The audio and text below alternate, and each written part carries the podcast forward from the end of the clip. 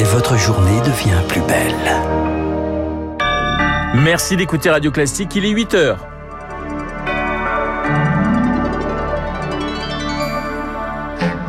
La matinale de Radio Classique avec Renaud Blanc. Seul au micro devant des députés remontés, les premières questions gouvernement ont lieu aujourd'hui et pour les ministres novices, c'est un exercice périlleux. Non, le jambon n'est pas rose, ce sont des additifs qui lui donnent cette couleur, des additifs potentiellement euh, cancérogènes. Un avis est rendu aujourd'hui. Et puis, un Bing Bang scientifique, un cliché du télescope James Webb publié cette nuit. On y voit les origines de notre univers. Radio. Classique. Et le journal de 8 heures nous est présenté et il est présenté par Charles Bonner. Bonjour Charles. Bonjour Renaud, bonjour à tous. À la une ce matin des ministres face aux questions des députés. C'est le rendez-vous incontournable de l'Assemblée, d'autant plus quand le gouvernement n'a qu'une majorité relative et que la gauche prône le chahut. Après l'échec de la motion de censure, hier les oppositions vont tenter de pousser les membres du gouvernement dans leur retranchement. Alors pour les nouveaux ministres sans expérience politique, cela peut se transformer en véritable calvaire, Lauriane Tout le monde. Deux minutes, pas une seconde de plus. C'est le temps que doit faire la réponse d'un ministre à une question posée par un député.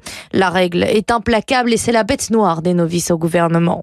Depuis qu'il a été nommé ministre de l'Éducation, Papendiaï se prépare activement avec ses équipes à son premier match à l'Assemblée. Faute de connaître l'ordre du jour à l'avance, jusqu'au déjeuner, on revoit les dossiers, on regarde l'actualité. Dans l'arène, il faut surtout s'habituer au vacarme ambiant, aux invectives des députés. Si vous attendez le silence, vous ne parlerez jamais, suggère un conseiller. Le secret, souffle-t-il, c'est de ne pas se perdre dans les détails. Il faut défendre son action, trouver une mission qu'on a menée, un projet de loi sur lequel on travaille. C'est aussi un rite de passage. Pour devenir légitime, le nouveau ministre sera jaugé à sa capacité à faire se lever les députés de la majorité.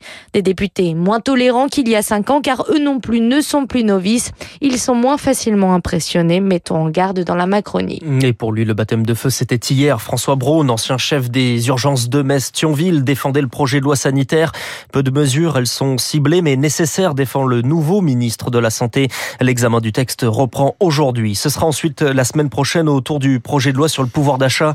Myriade de mesures pour contrer l'inflation, de la revalorisation des prestations sociales aux aides sur le carburant. Le gouvernement qui compte également sur le soutien des entreprises Notamment des sociétés d'autoroutes. Le ministre des Transports, Clément Beaune, demandait un geste hier. Vincent Vinci y répond avec une réduction de 10% jusqu'à mi-septembre sur les péages payés avec des chèques vacances.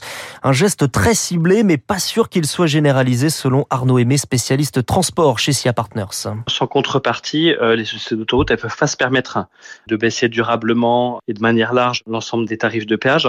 Donc soit elles rentrent à la table des négociations avec l'État, soit euh, si elles veulent rentrer dans le jeu du gouvernement, le jeu de la communication estivale, faire un acte symbolique en accordant une remise bien circonscrite dans le temps, sur la durée des vacances, et bien circonscrite aussi en termes de consommateurs qui en bénéficient. Typiquement, euh, les vacanciers euh, qui payent en chaque vacances, bah, c'est un nombre limité de clients. Vinci fait en sorte de limiter le coût de cette mesure, sachant que pour l'instant, il n'a pas de contrepartie de la part du gouvernement euh, face à la baisse de ses tarifs de péage. Un propos recueilli par Charles Ducrot a noté que les prix de l'essence sont repassés sous les 2 euros la semaine dernière.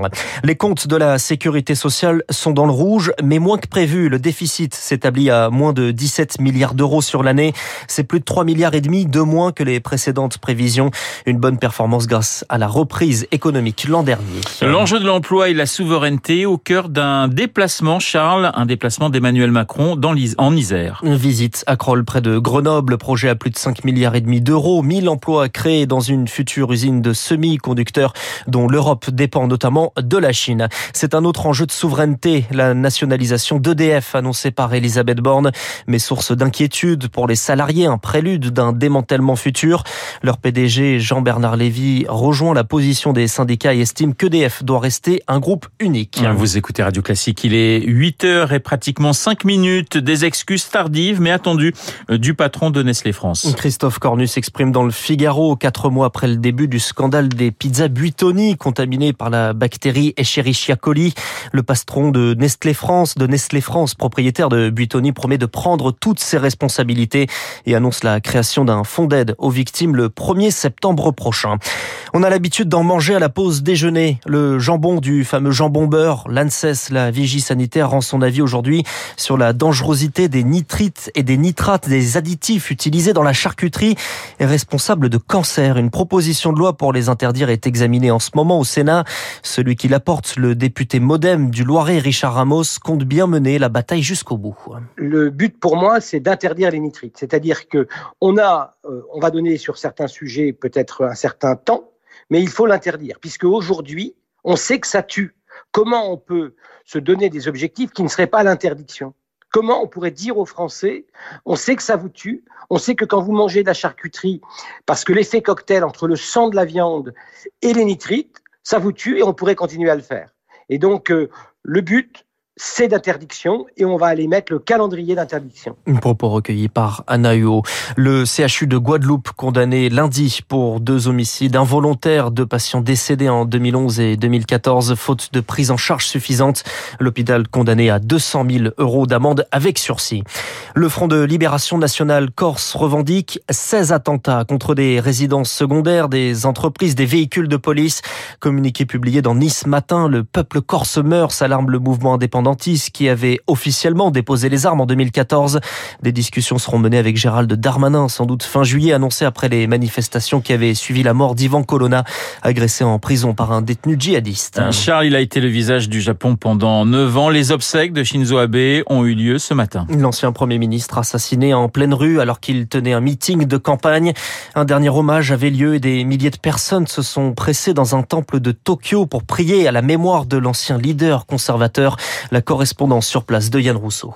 Ce midi, seules les familles et les proches ont assisté à la cérémonie religieuse qui se tenait euh, dans le temple bouddhiste de Zozoji, en plein centre de Tokyo. Mais depuis hier soir, des milliers d'anonymes et de nombreux élus font la queue euh, à l'entrée du site. Ils viennent pour déposer une fleur blanche, un petit mot ou allumer un bâtonnet d'encens en hommage à Shinzo Abe. La famille a fait installer euh, pour cette veillée funèbre une sorte de stand surmonté d'une grande photo de, de l'homme politique devant le temple. Dans les prochaines heures, le convoi funéraire devrait parcourir Tokyo pour passer devant les différents sites politiques qui ont marqué sa vie, que ce soit le siège du Parti libéral-démocrate, le bâtiment de la Diète ou alors euh, la résidence du Premier ministre. Hier, l'actuel Premier ministre euh, Fumio Kishida, qui était lui aussi venu se recueillir euh, au temple, a promis d'honorer la mémoire de Shinzo Abe en tentant de faire passer certaines des réformes que l'ancien dirigeant n'avait pas réussi à imposer pendant ses huit années au pouvoir, notamment une révision de la constitution pacifiste du pays. Mais c'est un chantier extrêmement controversé. Yann Rousseau à Tokyo pour Radio Classique. La succession de Boris Johnson en bonne voie.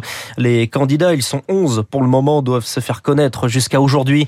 Le futur Premier ministre britannique sera connu le 5 septembre. C'est un événement dans le monde scientifique, des photos publiées cette nuit par la NASA. C'est même un jour historique selon le président américain Joe Biden en personne qui dévoilait une photographie prise par le télescope James Webb. Pierre Collat, le cliché montre l'image la plus profonde et la plus, la plus claire jamais prise de l'univers jusqu'ici. Une sorte de feu d'artifice coloré, des taches lumineuses, blanches, rouges, jaunes. Pour les profanes, c'est simplement beau. Pour les spécialistes, c'est un Big Bang scientifique. La technologie de James Webb, notamment grâce à l'infrarouge, permet de voir des structures spatiales, encore jamais observées. Jusqu'à présent, il fallait se contenter d'images bien moins précises données par le télescope Hubble. Désormais, on peut observer les premiers âges de l'univers. En astronomie, plus on voit loin, plus on remonte le temps.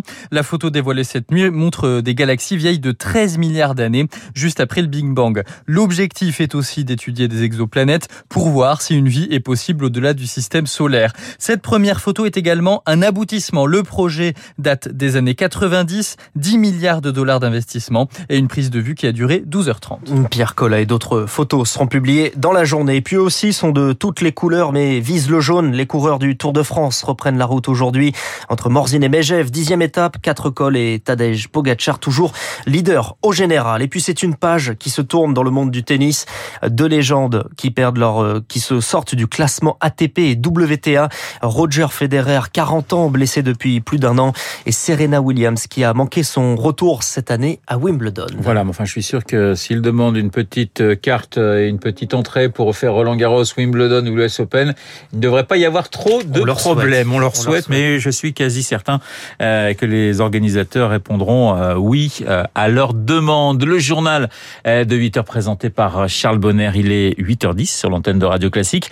Dans un instant, mon invité, Michel-Édouard Leclerc, et puis auparavant, l'édito politique signé Monsieur